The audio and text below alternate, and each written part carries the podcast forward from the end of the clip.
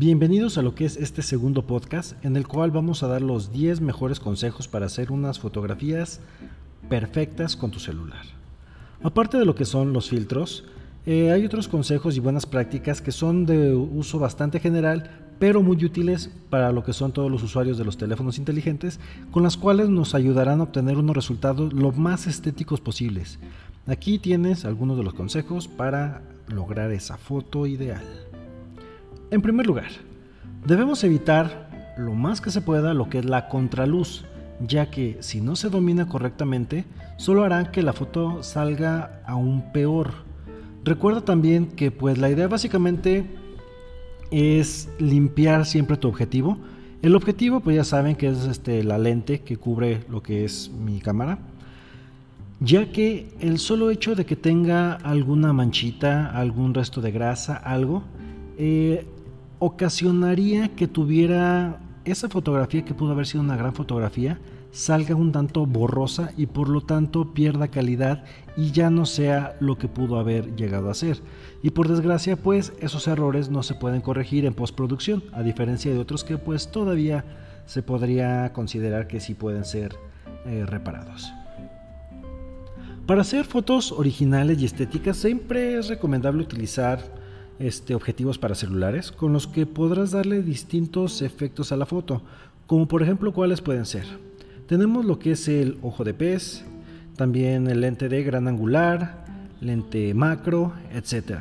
Lo mismo ocurre con lo que es la parte de retoque y la edición fotográfica, que por lo general resulta muy importante al momento de obtener un buen resultado en lo que es la foto no es lo mismo una fotografía con la cámara normal, así queremos fotografiar algún insecto, estaría bien tener algún objetivo de macro con el que podría dar una mayor nitidez a esa foto y posteriormente dar lo que es en postproducción una pequeña edición a la fotografía haría que lo que son por ejemplo colores, este, exposiciones se puedan corregir dando como resultado lo que es una fotografía con una calidad muchísimo mejor. Trabajar lo que es la parte de los subtonos, la nitidez o la niebla dentro de lo que son aplicaciones de Photoshop o el programa de Photoshop es una forma, bueno, forma parte de lo que es el trabajo del fotógrafo.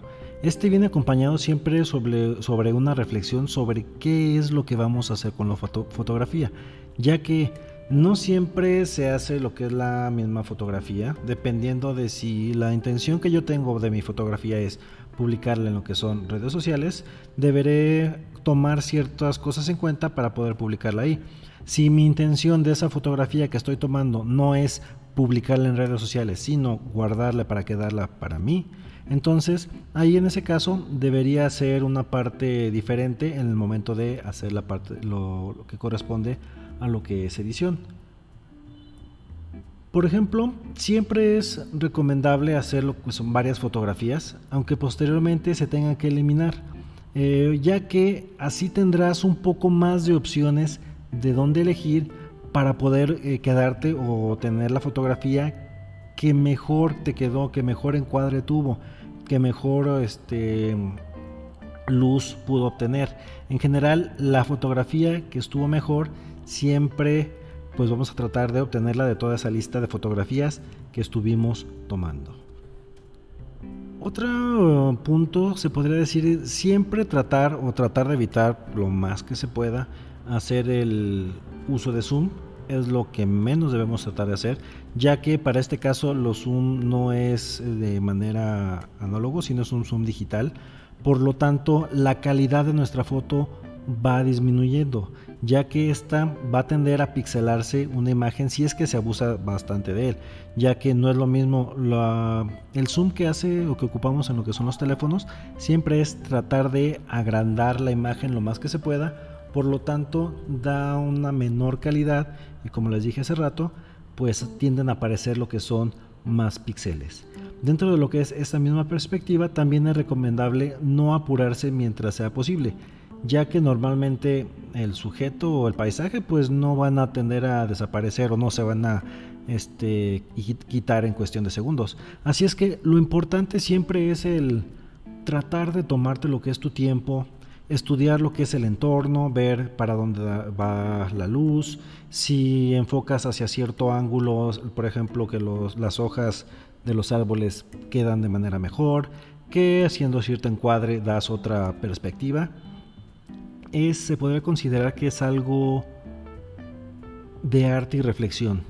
El hecho de que tomes tu tiempo, te relajes, no lleves prisa y gracias a eso pues te podrán quedar unas fotografías aún mucho mejores que si nos apresuramos y empezamos a tomar foto tras foto tras foto pero sin darle alguna perspectiva. A fin de cuentas se podría tomar como que es contradictorio a lo que se dijo anteriormente, pero básicamente es aquí en estas para que tomes un poco más de tiempo. Si son fotografías rápidas, pues es por lo que por lo general esta se podría decir que se puede perder ese ángulo y pues lo mejor es tomar foto lo más rápido posible. Pero si es una fotografía, por ejemplo, de retrato o de paisaje, pues siempre es bueno tomarse su tiempo para que salga lo mejor posible. Puede que muchas veces también no se tenga en cuenta, pero usar lo que es el modo HDR es siempre una buena idea para tener un mejor resultado en cuestión de luz. Ya sea, bueno, lo principal es moverte lo menos posible, ya que el teléfono hará lo que es una serie de fotos y las unirá en una sola, tratando de mejorar lo mayor posible lo que son las luces y los contrastes, de tal manera que trata siempre de obtener lo que es la mejor fotografía posible. Este, en este caso, tampoco hay que abusar tanto del HDR porque aunque en algunos casos las fotografías se podría considerar que quedan bien, el hacer mucho abuso o mucho uso de lo que es este HDR llega a producir unas fotografías que se ven hasta cierto punto falsas. O sea que no dan una buena perspectiva, no dan una buena sensación. Se nota que no, no son reales. Se ven muy, se podría decir que subreales. Y pues siempre hay que tratar de sí usarlo, pero no abusar en cuestión de su uso. Y pues finalmente hablando, uno de los peores enemigos que hay es hacer uso del el flash. Si se quiere hacer una foto de aspecto natural, y hay poca luz, siempre es mejor probar lo que es el modo nocturno, que ya lo habíamos visto anteriormente, este, en el cual se trata de tomar la fotografía con la mejor calidad posible. Y si no se puede utilizar lo que es el modo nocturno, a veces es un poco mejor incluso esperarte al día siguiente para poderla tomar, porque la calidad no es muy buena. El uso del flash debería ser utilizado como si fuera último recurso, ya que sí tiende a perjudicar un poco lo que es la fotografía.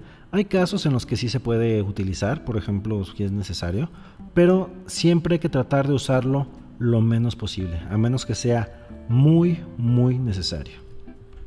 Y con estos sencillos consejos, pues básicamente nos estamos despidiendo del podcast de esta semana.